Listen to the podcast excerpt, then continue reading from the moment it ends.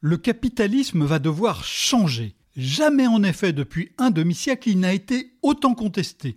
Plus de la moitié des habitants de la planète estiment qu'il fait désormais plus de mal que de bien, selon un sondage commandé par la firme Edelman. Précisément, 56% hein, des habitants de 28 pays qui font les deux tiers de la population mondiale. En France, qui a toujours eu une histoire particulière avec ce système économique fondé sur la propriété privée du capital, cette proportion de gens qui pensent que le capitalisme fait plus de mal que de bien dépasse les deux tiers. Même ceux qui sont au cœur du cœur du système, les financiers de Wall Street, estiment que ça ne tourne plus rond. Le capitalisme doit évoluer ou mourir, dit par exemple Ray Dalio, le patron de Bridgewater, le plus grand hedge fund du monde. Jamie Dimon, lui, le PDG de la banque JP Morgan, a poussé l'organisation patronale qu'il dirige, la Business Roundtable, à publier une déclaration selon laquelle les dirigeants ont un engagement fondamental vis-à-vis -vis de toutes les parties prenantes et non plus seulement les seuls actionnaires. Brian Moynihan, qui dirige Bank of America, a de son côté co-signé une lettre sommant ses collègues du Forum de Davos de fixer une cible de zéro émission nette de gaz à effet de serre d'ici à 2050. En réalité, le capitalisme financier qui s'est mis en place depuis les années 1970 s'épuise, tout comme s'était épuisé avant lui le capitalisme managérial qui avait émergé après la Grande Dépression des années 1930. Anton Brender, économiste chez le gestionnaire d'actifs Candriam, explique dans un livre que le capitalisme ne délivre toute son efficacité que lorsqu'il est domestiqué. Or, ces dernières années, il a été au contraire débridé.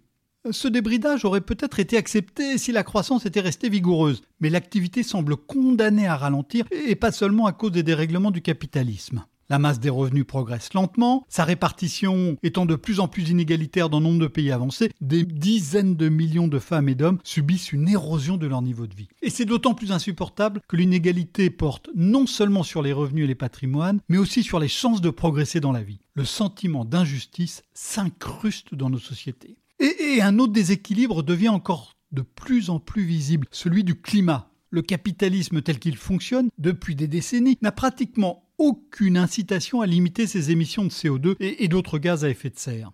Dans un monde qui a de plus en plus conscience du problème, comme on l'a vu en 2019 avec le phénomène Greta Thunberg et les manifestations de jeunes pour le climat, la responsabilité du capitalisme est pointée du doigt, à juste titre. Son avenir reste donc aujourd'hui en pointillé. Alors comment tout ça va tourner? Quatre scénarios semblent possibles. Le premier, c'est l'explosion en vol. Les idées abondent, en particulier à l'extrême gauche et dans les milieux écologistes radicaux. La propriété privée du capital pourrait être amputée, voire abolie, comme lors des révolutions communistes du XXe siècle. Ces révolutions ont certes abouti à des désastres économiques et écologiques, mais la mémoire de ce passé funeste commence déjà à s'estomper. Le deuxième scénario, c'est une emprise croissante de l'État. Les pouvoirs publics imposeraient aux entreprises de nouvelles règles. Sur la question salariale, l'évolution est frappante. Il y a 10 ou 20 ans, il n'était pas question d'y toucher. Aujourd'hui, le débat est ouvert chez les banquiers centraux sur la meilleure méthode pour augmenter les salaires. Un gouvernement de coalition a créé un salaire minimum en Allemagne, un gouvernement de gauche l'augmente fortement en Espagne, et un gouvernement de droite fait de même aux États-Unis. Sur la question climatique, on voit déjà que les États imposent de nouvelles normes. Dans l'automobile, par exemple, en Chine comme en Europe. Et les autorités avancent sur le marché du carbone en Californie, en Chine, en Europe, où revient même l'idée d'une taxe carbone aux frontières. Le troisième scénario, c'est le retour à la social-démocratie, avec des contre-pouvoirs, les syndicats, la presse, les partis. C'est le scénario qui a par exemple la faveur euh, de l'économiste Anton Brander. Mais le monde du travail, de l'information, de la politique a sans doute trop changé pour permettre ce retour.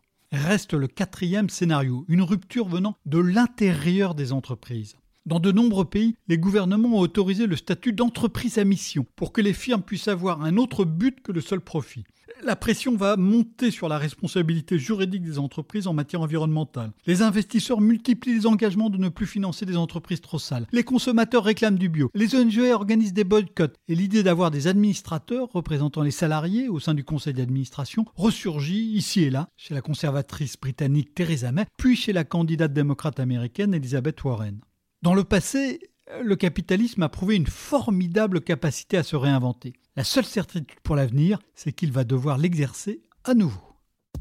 Retrouvez tous les podcasts des échos sur votre application de podcast préférée ou sur leséchos.fr.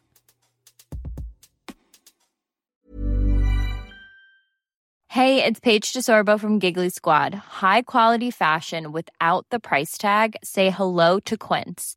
I'm snagging high-end essentials like cozy cashmere sweaters, sleek leather jackets, fine jewelry, and so much more. With Quince being 50 to 80% less than similar brands. And they partner with factories that prioritize safe, ethical, and responsible manufacturing. I love that. Luxury quality within reach. Go to quince.com slash style to get free shipping and 365 day returns on your next order. Quince.com slash style.